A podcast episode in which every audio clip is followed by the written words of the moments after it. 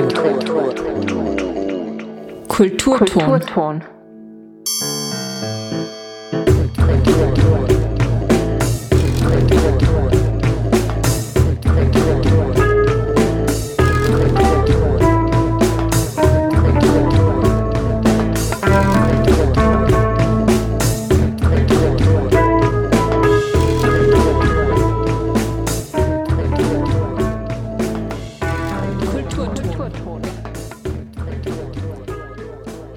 Willkommen zu einer neuen Ausgabe des Kulturton Unikonkret Magazin, dem Kultur- und Bildungskanal auf Freirad. Die heutige Sendung führt uns von Tagungsbühnen ins Theater und schließlich in den Kinosaal. Um Recht im Kontext der Klimakrise geht es in unserem ersten Beitrag. Anschließend hören wir eine Literarcollage zu einem Projekt, das Pizza und Bühne verschränkt. Anschließend spreche ich mit Live-Gästen über ganz besondere Filmkunst, die im Rahmen der diesjährigen Diametrale vom 1. bis zum 5. März gezeigt wird. Vom VeranstalterInnen-Team sind heute Nadia Studenik und Maurice Kommer zu Gast. Bevor es in den Kinosaal geht, hören wir einmal im Hörsaal uns um und fragen danach, was denn Recht und Klimaschutz miteinander verbindet. Am 24. und 25. Oktober 2022 fand nämlich an der Universität Innsbruck eine Tagung zum Thema Nachhaltigkeit im Spiegel des Rechts statt. Organisiert wurde die Veranstaltung vom Institut für Theorie und Zukunft des Rechts an der Rechtswissenschaftlichen Fakultät. Rund 80 Juristinnen aus dem In- und Ausland fanden sich in der Hauptuni ein um der Frage nachzugehen, welche Rolle rechtliche Fragen angesichts der fortschreitenden Klimakrise einnehmen können und sollen. Melanie Bartos vom Büro für Öffentlichkeitsarbeit hat mit Malte Kramme, Professor für Nachhaltigkeitsrecht und Organisator der Tagung, gesprochen. Herr Professor Kramme, wir unterhalten uns hier am Rande der Tagung Nachhaltigkeit im Spiegel des Rechts. Äh, das ist eine Tagung, die zum ersten Mal in dieser Form stattfindet, vor allem zum ersten Mal als Tagung, die von Ihrem Institut für Theorie und Zukunft des Rechts abgehalten wird. Also die erste Tagung widmet sich ganz dem Thema Nachhaltigkeit. Warum? Also das hat mehrere Gründe. Einmal eben weil äh, meine Professur eben auf dieses Thema zugeschnitten ist. Also das ist eben eine Professur für das Recht der Technik, Mobilität und Nachhaltigkeit. Und äh, da ist es dann ja schon Selbstverständlichkeit, dass man sich den Themen widmet. Aber natürlich ist dieses Thema der Nachhaltigkeit eben ein ganz, ganz wichtiges eben ähm, für das Recht, weil wir eben sehen, dass natürlich ähm, vieles eben bei der Nachhaltigkeit im Argen liegt, wo eben ja, der Markt nicht eben alles regelt. Und ähm, da ist es eben ähm, das Recht gefragt, weil wie alle sozialen Normen natürlich auch eben Rechtsnormen und ganz besonders Rechtsnormen eben das Verhalten der Menschen beeinflussen. Und deswegen ist es wichtig zu gucken, eben, äh, ja, wie kann man eben das Verhalten im Hinblick eben auf Nachhaltigkeit in allen seinen Facetten eben positiv ähm, regulieren, damit wir eben ähm, ja sowohl eben ökologisch nachhaltig eben und auch sozial nachhaltig leben. Das heißt, weil Sie erwähnt haben, der Markt regelt das nicht, äh, dann muss, müssen, äh, muss, sozusagen die Gesetzgebung einen Rahmen schaffen, damit es funktioniert, dass wir auch den Herausforderungen, denen, denen wir uns jetzt stellen müssen, begegnen können. Äh, wie, wie kann das Recht das leisten oder wie, wie sehen Sie diesen Bereich?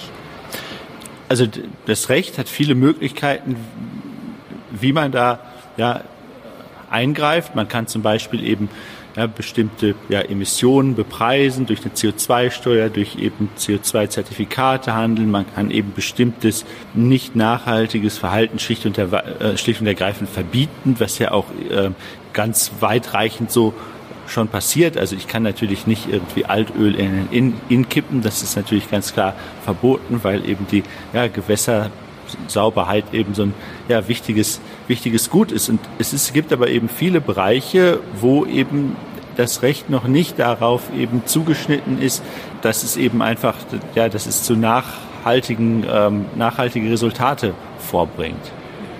Das heißt, äh, da gibt es viel Forschungsbedarf und äh, den bilden Sie jetzt mit dieser Tagung auch ab. Das heißt, diese Expertisen zusammenholen oder wie kann ich mir das vorstellen? Ja, die Tagung ist sehr, sehr breit angelegt, dass sie sich eben praktisch für ganz, ganz viele Teildisziplinen des Rechts fragt, wie wirkt sich eigentlich die Regelung, die wir in dem Bereich haben, auf solche Nachhaltigkeitsziele, ja, wie eben ähm, Kampf gegen den Klimawandel oder eben ähm, Schutz von Arbeitnehmerrechten und so weiter. Wie wirkt sich da eben ja, die, die Regulierung, die wir in diesen einzelnen Rechtsbereichen haben, schon aus und wo ist da vielleicht noch Potenzial für Verbesserungen? Sie haben die Tagung heute Vormittag mit der Keynote der ehemaligen äh, Leiterin des Sekretariats des Weltklimarats, Frau Renate Christ, eröffnet. Da ging es um Klimaschutz und Nachhaltigkeit, äh, so als Unterlage für die weiteren Fachdiskussionen auch sozusagen. Wird das Recht uns äh, retten sozusagen in der Frage auch um die vom Weltklimarat ja auch äh, postulierten 1,5 Grad zumindest noch zu erreichen? Kann das Recht äh, den Rahmen dafür schaffen, dass das möglich ist? Also die Gestaltung des Rechts hängt ja eben immer von dem ja, Parlamentsentscheidungen ab und eben letztlich äh, von der Bevölkerungsmehrheit, die eben ihren Willen in Wahlen ausdrückt. Und deswegen muss der politische Wille da sein, eben diese rechtlichen Rahmenbedingungen dann zu setzen. Und das Recht ist vor allen Dingen eben dann auch in dem Bereich ja ein Instrument zur ähm, Gestaltung, zur Umsetzung politischer Entscheidungen. Und, und ähm, dieser Wille, das 1,5 Grad Ziel auch tatsächlich zu erreichen, der zeigt sich eben noch nicht in allen entsprechenden politischen Entscheidungen. Und da ist eben noch ein Weg zu gehen. Wie ist denn das äh, einzuschätzen jetzt in äh, Ihrer Disziplin oder in den Rechtswissenschaften generell, das Thema Nachhaltigkeit? Ist es etwas, äh, was eine sich als eigene Disziplin innerhalb der Rechtswissenschaften gerade etabliert oder vielleicht schon etabliert hat. Können Sie uns da so ein bisschen einen Einblick in das Feld geben? Wie kann man sich das vorstellen als Laien? Also man kann es vielleicht bezeichnen so als typische Querschnittsmaterie, mit denen es, man es manchmal zu tun hat.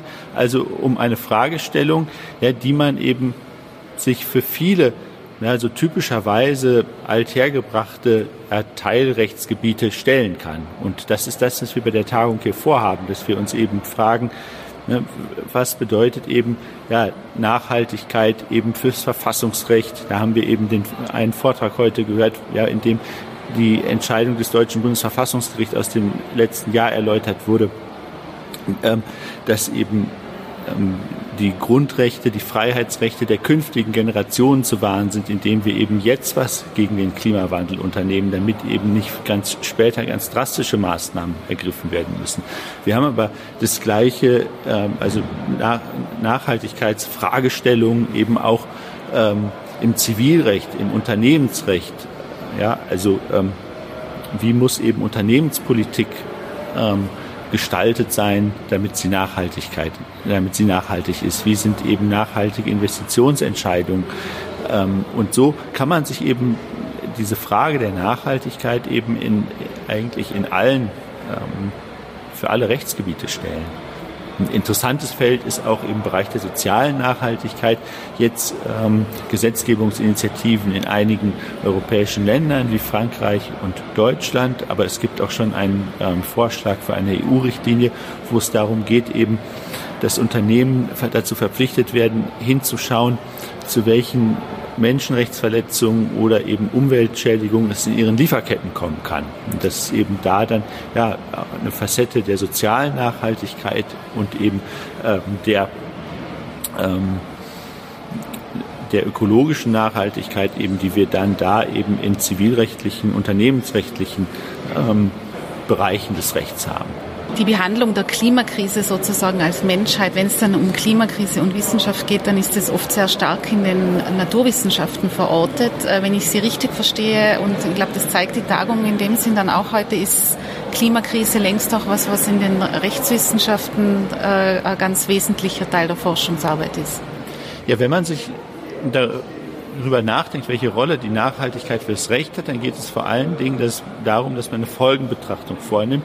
Ja, also welche Folgen bestimmte ja, Bereiche der Regulierung oder eben auch Nichtregulierung haben werden. Und da muss man natürlich eben ähm, auf die Expertise der Naturwissenschaften zurückgreifen, die eben ähm, nur einem sagen können, eben welche Folgen tatsächlich ne, in bestimmten Szenarien eintreten. Also hier ist praktisch eine Kooperation ähm, zwischen den einzelnen Wissenschaftsdisziplinen gefragt und eben eine, eine Zusammenarbeit gefragt.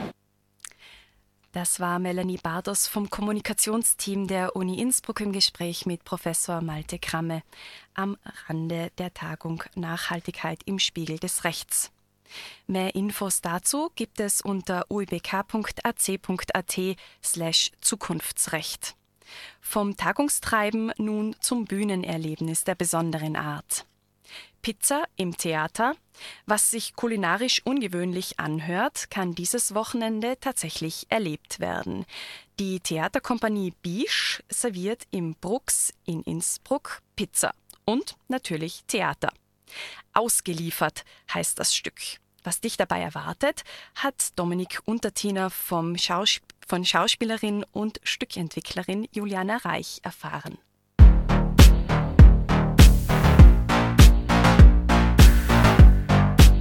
Hallo, mein Name ist äh, Juliane Reich. Ich bin Radiomacherin und freie Performancekünstlerin in Innsbruck und Teil der Theaterkompanie Bisch. Die Theaterkompanie Bisch, das sind sieben Menschen insgesamt, wobei wir nicht immer alle zusammen sein können, da wir überall verstreut sind über den, über den europäisch-deutschsprachigen Raum. Also wir sind von Hamburg bis ins Finchgau überall verstreut. Drei von uns leben in Innsbruck, ähm, aber wir versuchen uns einfach so häufig wie möglich zu treffen. Und wir kennen uns schon viele, viele Jahre. Ähm, wir sind nämlich gemeinsam in die Schauspielschule gegangen und waren dort fast alle im selben Jahrgang. Eine Person war in einem anderen Jahrgang. Ähm, wir haben aber immer eng zusammengearbeitet und äh, auch immer schon neben der Schauspielschule bei etlichen Veranstaltungen äh, mitgemacht. Wir waren auch zusammen schon im Ausland. Ja, und wir haben uns nie aus den Augen verloren.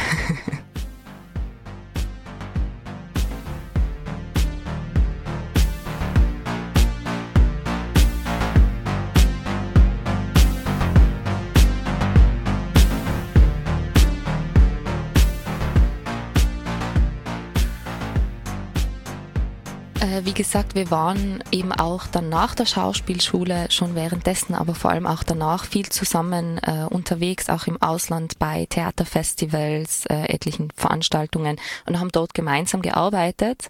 Ähm, und irgendwann ist dann dieses, äh, dieser Drang oder dieses Gefühl entstanden, okay, wir, wir wollen was eigenes machen und wenn, dann wollen wir das zusammen machen. Ähm, wir haben eben schon in der Zusammenarbeit einfach das das war immer was ganz was Spezielles, äh, weil wir äh, ganz eine tolle Dynamik miteinander gehabt haben immer. Ähm, und also auf derselben Wellenlänge waren von dem, in welche Richtung wir gehen wollen. Natürlich äh, gibt's da immer verschiedene Facetten, aber so die Grundrichtung war dieselbe. Dann haben wir den Entschluss gefasst, okay, wir, äh, wie machen wir das? Also wir gründen jetzt eine Theaterkompanie. Ich, ich kann mich tatsächlich nicht mehr hundertprozentig dran erinnern, wie der Name entstanden ist.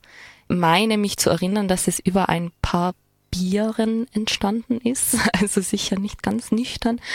Und das Wort Biche, äh, das ist ein französisches Wort, anders geschrieben natürlich. Äh, La Biche ist die Hirschkuh.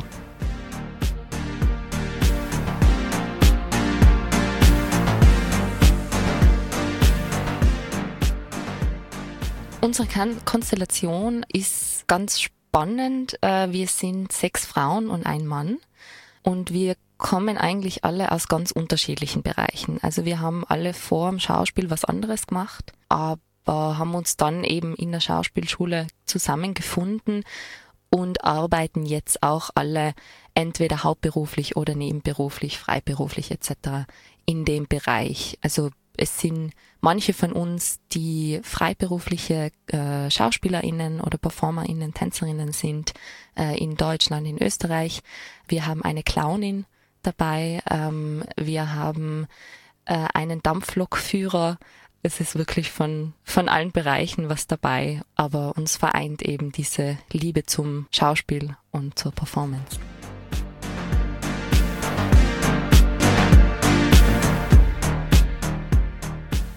zuallererst, es gibt Pizza. es steht auch ganz groß auf dem Plakat, es gibt wirklich Pizza. Na, also ausgeliefert. Bei dem Stück ist der Name Programm. Ähm, das heißt, es geht darum, dass wir uns ausliefern in verschiedenen Situationen. Wir liefern uns dem Publikum aus. Wir liefern auch das Publikum teilweise aus. Ähm, also es ist äh, kein Stück zum passiv drinnen sitzen und, und ein bisschen zuschauen so. Also es ist schon auch fürs Publikum äh, ein bisschen fordernd. Nicht übertrieben fordernd, aber es, es ist auf jeden Fall kein, ähm, kein Einschlafstück. es wird ausgeliefert, zum Beispiel die Pizza. Ähm, es wird geliefert viel mehr inhaltlich möchte jetzt gar nicht verraten, aber eben der Name ist Programm. Äh, bei der Textarbeit waren wir alle beteiligt tatsächlich.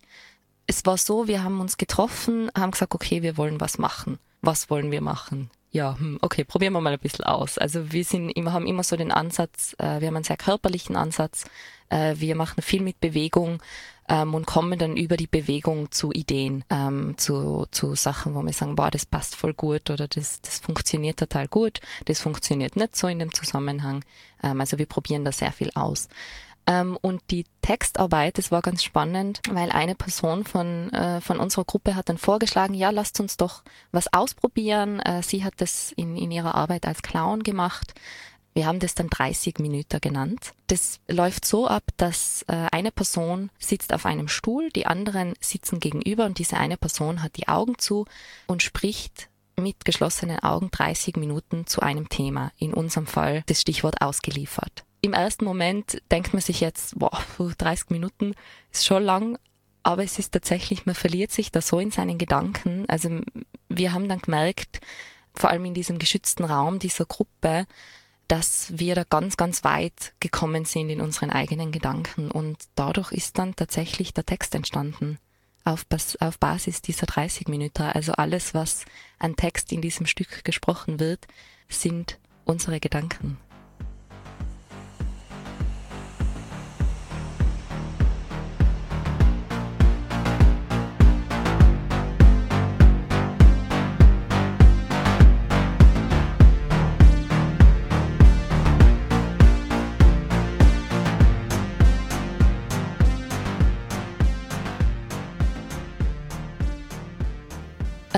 Glaube, die Bedeutung von Theater ist eine ganz wichtige. Äh, Theater war schon immer was, ähm, was einen unterschiedlichen Stellenwert gehabt hat in, der Gesellschaft, äh, was aber ganz wichtig ist, weil Theater kann ähm, politische Ereignisse, gesellschaftliche Zusammenhänge kommentieren, ähm, sehr frei kommentieren. Theater ist was oder kann was sehr Freies sein. Theater sollte meiner Meinung nach auch irgendwo die Gesellschaft widerspiegeln, ähm, was dort, was dort passiert, äh, die Zusammenhänge. Und eigentlich sollte Theater auch was sein, was für alle zugänglich sein sollte. Das ist leider nicht immer so. Ähm, Theater ist leider oft sehr ähm, was sehr elitebehaftetes, äh, aufgrund, also erstens einmal auch aufgrund der Eintrittspreise aber es sollte eigentlich was sein, das für alle zugänglich sein sollte. Und natürlich ist Theater auch was, was, unterhal was unterhält. Also es ist Unterhaltung, es ist äh, Ablenkung vom Alltag. Ja, es, Theater kann alles sein, was es möchte. Und das finde ich, finde ich sehr spannend.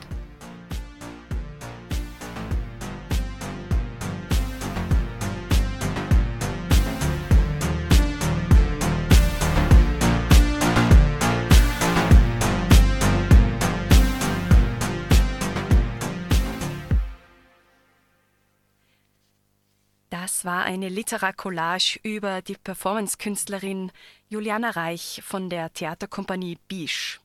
Das Stück ausgeliefert wird am Wochenende von Freitag, den 24. bis Sonntag, den 26. Februar aufgeführt. Weitere Informationen gibt's auf www.brux.at. Und nun kommen wir von einem ganz besonderen Theatererlebnis zu einem nicht weniger besonderen Filmfestival, der Diametrale. Vom 1. bis zum 5. März findet unter dem Motto Nutzlos und Schön das Filmfestival für Experimentelles und Komisches im Innsbrucker Leo Kino und der PMK statt. Live zu Gast bei mir im Studio sind nun Nadia Studenik und Maurice Kumar vom Organisatorinnen-Team der Diametrale, um Einblicke in das Festivalkonzept und Programm zu geben. Nadia, Maurice, herzlich willkommen im Studio. Danke fürs Kommen. Hallo, Hallo danke für die Einladung. Dank für die Einladung. Für Menschen, äh, die mit der Diametrale bisher noch nicht in Berührung gekommen sind oder auch das Programm von heuer noch nicht so eingehend studiert haben, was ist das für ein Filmfestival? Was erwartet einen in diesen ersten Märztagen im Leo-Kino, der PMK anderen Standorten? Ja, was ist die Diametrale in der Filmfestivallandschaft? Ähm, die Diametrale konzentriert sich auf ähm, abseitige Filmschmankerl, auf absurd komische Geschichten, auf experimentelle Bildwelten. Sie lädt aber auch zum Diskurs ein und hat sich in den letzten Jahren auch eine sexpositive, sinnliche Seite zugelegt. Ähm, bei der Diametrale weiß man nie, was einen erwartet und soll auch überrascht werden. Ja, ich glaube, es fasst gut zusammen. Sie bringt zum Schmunzeln, sie überrascht und bricht mit Konventionen. Die Diametrale hat kann wirklich einen roten Faden, nur eben so ein Metathema, nutzlos und schön und das wollen wir vermitteln. Schön. Äh, das Festival wird am 1. März eröffnet um 20 Uhr im Leo-Kino mit dem Film Incredible but True. Könnt ihr ein bisschen was über den Film erzählen? Inwiefern ist es auch ein typischer diametrale Film? Was erzählt er über das diesjährige Festivalprogramm? Mhm. Ja, also der Film ähm, ist von Quentin Dubieux und wir haben bereits, also äh, in der Vergangenheit zwei weitere Filme von Quentin Dupieux gezeigt, Mandibule und ähm, Post. Und ähm, sicher einer unserer Lieblingsregisseure, ein französischer Regisseur, der auch als Musiker bekannt ist, als Mr. Oisio. Und seine Filme sind wirklich, sie spiegeln insofern gut die, die, die Diametrale wieder, weil sie, sie sind wirklich absurd, komisch, sie, also sein Humor ist, ähm, er ist wirklich an manchen Stellen so, dass man sich denkt, hey, was passiert jetzt da gerade oder wie kann das jetzt sein? Aber ähm, man verlässt das Kino und denkt sich, ja, sowas habe ich jetzt schon lange nicht mehr gesehen. Und ich glaube, das ist so ein Filmerlebnis, was wir vermitteln wollen. Genau. Mhm. Und ihr habt es schon gesagt, also es ist jetzt kein typisches Motto-Festival, wo so ein klassischer roter Faden sich durchzieht. Ähm, könnt ihr uns vielleicht ein bisschen durch das Programm durchführen? Was, äh, was kriegt man denn zu sehen, so ungefähr, äh, wie sind denn die Tage strukturiert, die Festivaltage? Ja, ähm, unser Mantra sozusagen nutzlos und schön tragt uns ja schon seit einigen Jahren durch die Diametrale. Heuer kann man sagen, gibt es schon ähm, tageweise Schwerpunkte oder Themen, könnte man sagen. Ähm, nach dem Eröffnungsfilm am Donnerstag dann haben wir quasi das 80er Jahre Special für Donnerstag auserkoren. Und da gibt es vorher ein Kontrapunkt Diskursiv-Special mit, äh, mit einem Vortrag von Ivo Ritzer. Ivo Ritzer. Und danach zeigen wir Pankow 95 aus dem Jahr 1983 mit Udo Kier. Genau, das ist so das 80er-Jahr-Special an diesem Tag, weil der Ivo Ritzer auch sozusagen ähm, ein bisschen auf, dieses, auf diese Besonderheiten des 80er-Jahr-Kinos eingeht. Genau. Und vielleicht noch erwähnenswert, finde ich, an dem Tag ist auch Staging Death. Ja, überhaupt von Jan Soldat als, als Vorfilm äh, zum Hauptfilm Pankow 95 gibt es eben vom Jan Soldat Staging Death ein achtminütiges Special, in dem man Udo Kier beim Sterben durch die Filmgeschichte zuschauen kann besonders führen. Wie am Freitag haben wir intern nennen wir ihn den Sexy Friday. Es geht um sexpositive Filme und es wird einen Talk geben zum Thema BDSM und zu den Pornshots, die es dann auch noch geben wird. Insgesamt neun Kurzfilme, neun sexpositive Kurzfilme, die man am Freitag äh, sich im Kino ansehen kann. Genau, das startet um 17.15 Uhr und da zeigen wir, steigen wir also wir steigen ein mit drei äh, französischen Queer-Filmen von Alexis Langlois. Genau. Genau, das ist so das, was den Freitag beschreibt. Mhm. Und Samstag, ja, Samstag ist eigentlich unser Wettbewerbstag. Das geht manchmal fast ein bisschen unter bei so viel Programm. Genau, bei so viel Programm. Aber ganz wichtig eben der, der Kurzfilmwettbewerb auch mit neun ausgewählten Kurzfilmen. Äh, die, es sind, ich weiß gar nicht, sind es um die 400 Einreichungen gewesen und die besten neun sind dabei. Es wird auch eine Jury geben. Äh, Johannes Grenzfurtner, Carla Lina und Ayuto, das sage ich jetzt hoffentlich nicht falsch. Ataraxa, oder? Ataraxia. Ja, genau. sind in der Jury und werden dann den absurdesten und komischsten Kurzfilm der Diametrale aussuchen. Genau. Der und Wettbewerb ist ein Wettbewerb ohne Ellbogen. Technik, wir sagen, sondern es ist irgendwie schon ganz ein schönes Gemeinsames und am Ende mhm. gibt es halt jemanden, der den goldenen Rahmen mitgeben darf, aber trotzdem ist es dann schön, dass irgendwie die ganzen Einreichungen da beim Publikum gezeigt werden können. Genau. Und danach geht es dann am Samstag in der BMK weiter. In der BMK gibt es dann noch ein äh, äh, viel Programm sozusagen. Wir zeigen in der BMK noch die B-Sides. Das sind die äh, Filme der Kurzfilm des Kurzfilmwettbewerbs, die es nicht in den Wettbewerb geschafft haben, aber trotzdem irgendwie wirklich sehenswert sind. Deswegen wollen wir sie zeigen und zeigen sie dann in der BMK als allererstes. Um, wann fangen wir da an? Um halb zehn. Mhm. Genau. Sowas. Danach gibt's dann noch zwei Live-Acts aus der Schweiz, Ikanhio und Bituna. Und den Rest des Abends wird dann das neu gegründete Eat Badass Feminist DJ Network übernehmen. Genau, also das ist so das, das vielleicht der Party-Teil, aber eben es ist dann so, dass am Sonntag wieder weitergeht. Also genau, da ist dann, noch nicht vorbei. Der Hangover-Sonntag ist dann das, der Österreich-Special, das heißt, da zeigen wir österreichische Filme mhm. oder mit einem österreichischen Schwerpunkt und das ist eigentlich ganz ein schöner Ausklang, mhm. außer der letzte Film, das ist jetzt kein Österreich-Bezug mehr, sondern es ist von Peter Strickland, äh, Flux Gourmet, das ist dann unser Abschlussfilm. Schön. Mhm. Und ich habe gesehen, ihr habt das Festival auch als Hybrid-Festival konzipiert. Das heißt, es mhm. gibt für diejenigen, die nicht hingehen können, auch einiges im Stream angeboten. Wie funktioniert das? Wie kommt man da zu den Filmen? Und was war der Gedanke dahinter? Genau, das ist ähm, eigentlich entstanden durch, äh, durch die Corona-Zeit, aber hat sich irgendwie etabliert. Es wird einige Filme, nicht alle, aber einige über die Streaming-Plattform zu sehen geben. Ähm, beim Festival selber gibt es dann einen analogen Gutschein, wo man die, ähm, die Online-Streaming wie sagt man, die Gutscheine ähm, kaufen kann. Und auch man kann es aber auch über die Webseite äh, ganz leicht sich einloggen und, und kaufen sozusagen. Mhm. Es ist das Programm auch schon online vom Hybrid, was, was Hybrid gezeigt wird, also genau. was online gezeigt wird. Mhm. Mhm. Ja, jetzt haben wir eigentlich fast alles. Vielleicht nur die VR-Station im mhm. Büro. Genau. Im Büro, äh, Brooks Büro. Ja, also am besten man schaut dann nochmal auf die Webseite, dann kann sich alles genau. nochmal ganz genüsslich anschauen. Genau, genau. also ja. es gibt nicht nur einen Festivalstandort, es gibt mehrere mhm. physische und auch virtuelle Standorte oder Möglichkeiten, sich mit der Diametrale auseinanderzusetzen und das Programm zu genießen.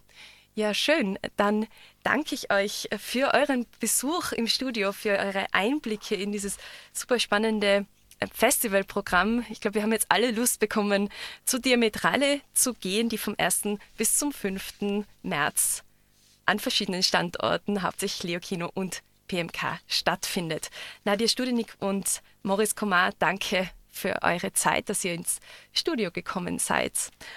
Und mit diesen Einblicken und Eindrücken von den Innsbrucker Bühnen, Hör- und Kinosälen verabschiedet sich Anna Obererlacher aus dieser Ausgabe des Kulturton Unikonkret Magazin.